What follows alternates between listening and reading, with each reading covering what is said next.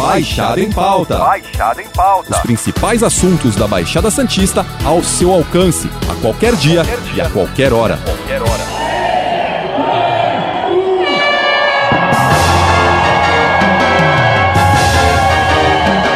A maior prova de 10 quilômetros do Brasil ocorre neste fim de semana. E você aí em casa já sabe, ela mobiliza toda a Baixada Santista. Estamos falando, claro, dos 10 quilômetros Tribuna FM. E hoje, o Baixada em Pauta recebe o educador físico Renan Rodrigues para dar as dicas aos competidores. Obrigado pela sua participação, Renan. Eu que agradeço o convite, é um prazer estar aqui no Baixada em Pauta, poder falar aí um pouquinho da minha experiência, falar dos 10 quilômetros da tribuna, dessa prova aí gigantesca que mobiliza aí a Baixada Santista inteira. Domingo é dia de festa.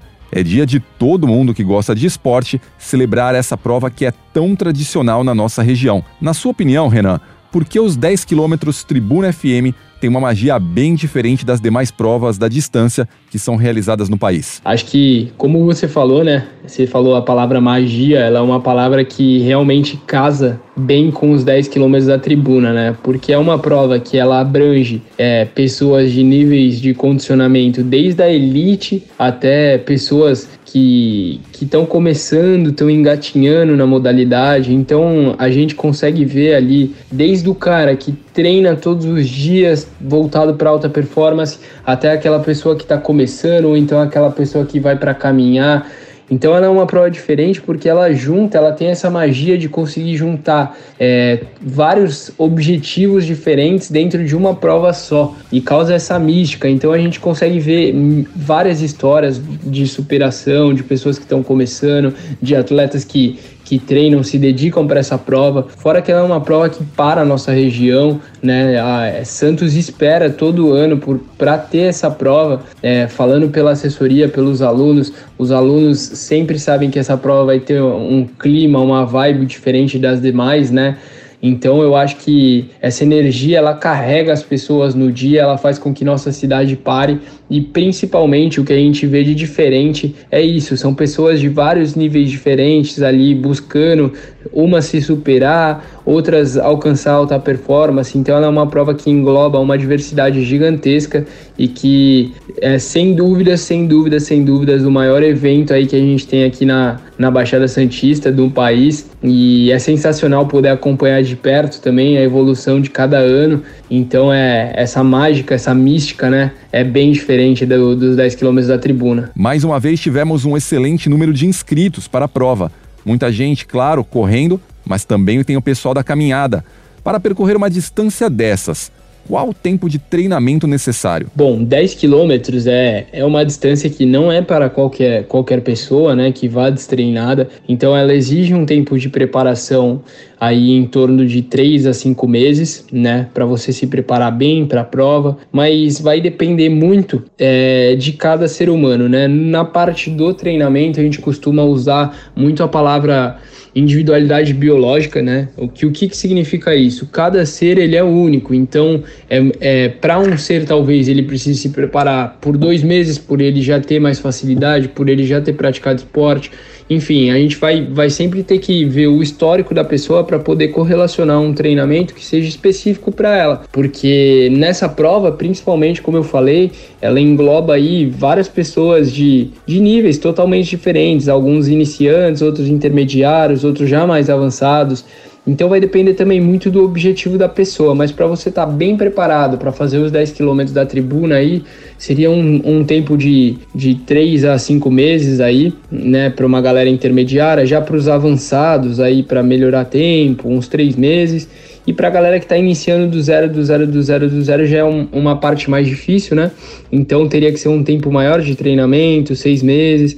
Mas, como eu te falei, acho que o principal é, é você ter o acompanhamento para você saber ali o que aquela pessoa precisa. Então, o tempo de treinamento para mim, ele pode ser um, como para você pode ser outro, né? Então, por isso que essa parte do acompanhamento e do treinamento específico para cada ser, ela se faz muito necessário, porque nós somos seres humanos diferentes. Então, a gente parte muito desse princípio, principalmente na assessoria, então, para você estar bem preparado aí, vamos dizer que em torno de 3 a 5 meses, mas com as ressalvas que, que eu comentei. Agora é aquela história, né? Quem treinou já treinou e quem não treinou é melhor caminhar. faltando menos de 48 horas para uma prova desse tipo, que o atleta deve fazer no tempo livre para fazer bonito no dia da corrida? Bom, esses dias que antecedem aí a prova, né, a ansiedade costuma tomar conta aí do corredor ou principalmente das pessoas que vão fazer pela primeira vez a prova. A, a, dica que eu tenho é descansa bem o corpo, relaxa o corpo, tenta dormir bem, vê um filme, distrai a cabeça. É, não adianta ter ansiedade, não adianta treinar um dia antes da prova, porque de fato quem treinou, treinou. Quem não treinou não vai ser do dia para o outro que vai ter uma melhora significativa no rendimento, só vai acabar desgastando o corpo. Então a ideia é que você faça coisas que você você tem prazer, né? Vê um filme, vai comer uma pizza, sai com a família, vai passear, tenta não se desgastar, fazer nenhum outro tipo de esporte.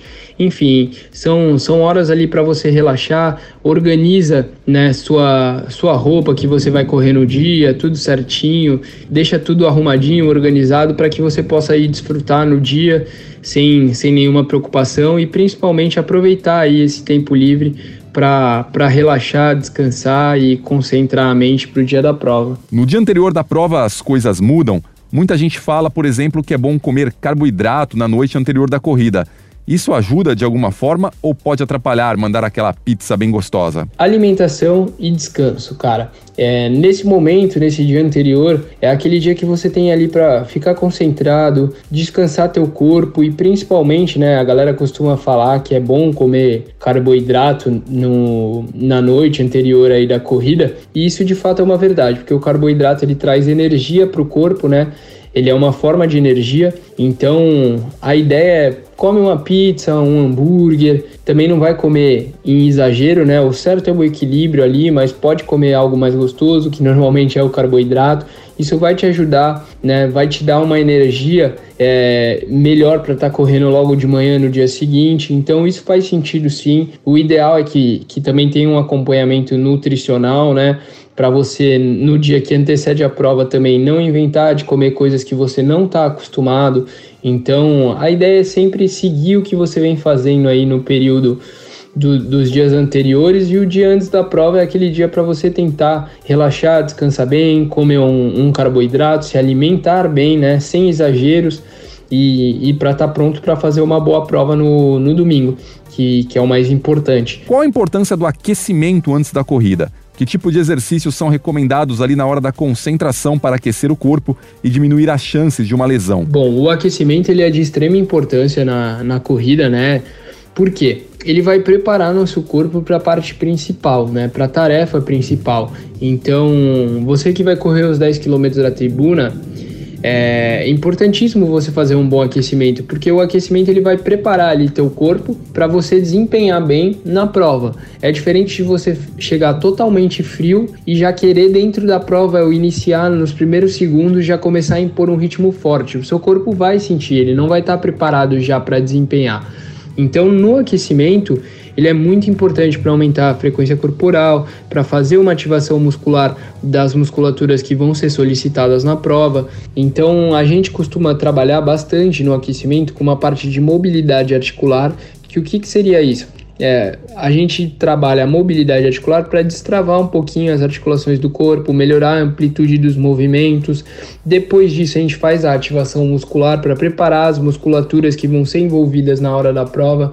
É, obviamente que o aquecimento ele é algo leve, ele não é algo que vai te deixar extremamente cansado. A ideia do aquecimento, como eu falei, é preparar teu corpo para desempenhar ali no momento mais importante, né? Não chegar totalmente frio e já querer impor um ritmo forte.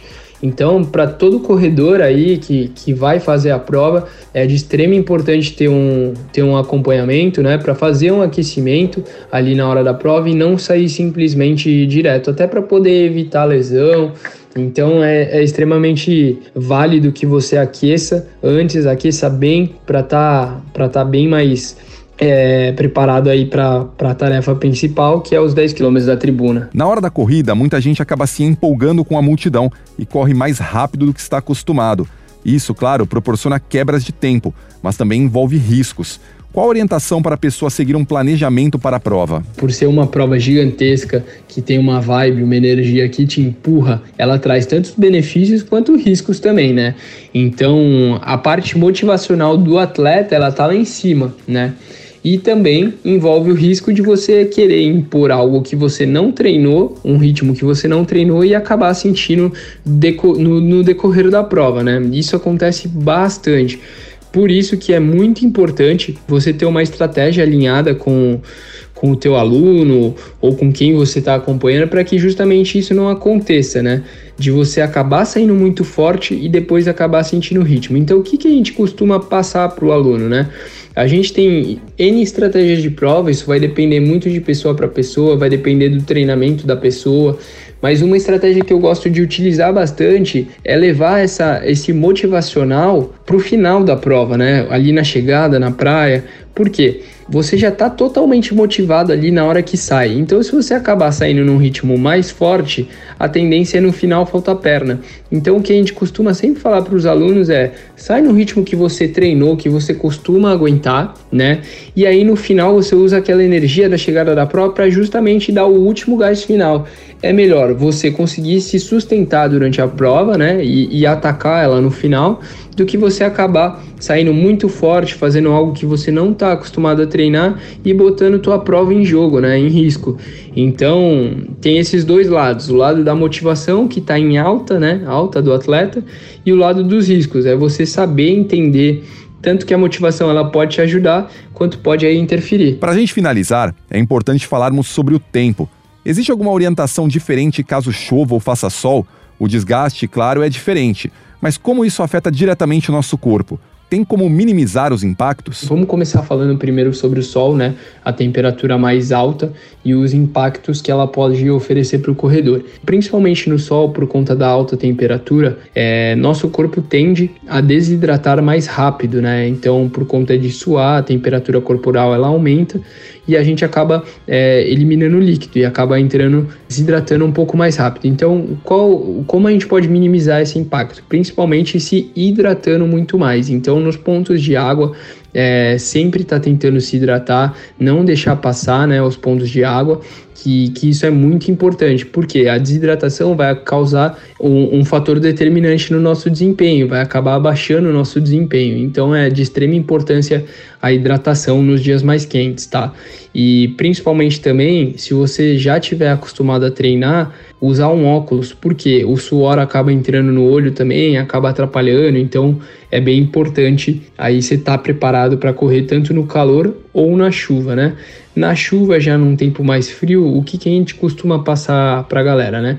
Principalmente, toma muito cuidado com o asfalto, porque com a chuva ele pode, pode derrapar, a tendência é ficar mais, mais escorregadio, né? Então isso é um ponto. Não usar roupas pesadas, exemplo, jaquetas, moletons, porque essa roupa vai molhar e ela vai ficar mais pesada trazendo mais dificuldade para você correr. Então a ideia é que você use normalmente aquelas corta-vento, jaqueta impermeável, para que você possa desempenhar melhor. Esses são os pontos aí de correr na chuva e no sol que a gente costuma passar para os atletas para que eles estejam bem preparados para ambos os tempos. Renan, obrigado pela sua participação no Baixada em Pauta. Na semana que vem a gente volta com outro papo com outro convidado. Lembrando que esse podcast está disponível no G1, Apple Podcast, Spotify, Deezer, Google Podcasts e Castbox. Nos aplicativos existe a opção para você assinar esse podcast e receber um aviso sempre que um novo fica disponível. Eu sou Alexandre Lopes e encerro o Baixada em Pauta por aqui. Até o próximo. Tchau.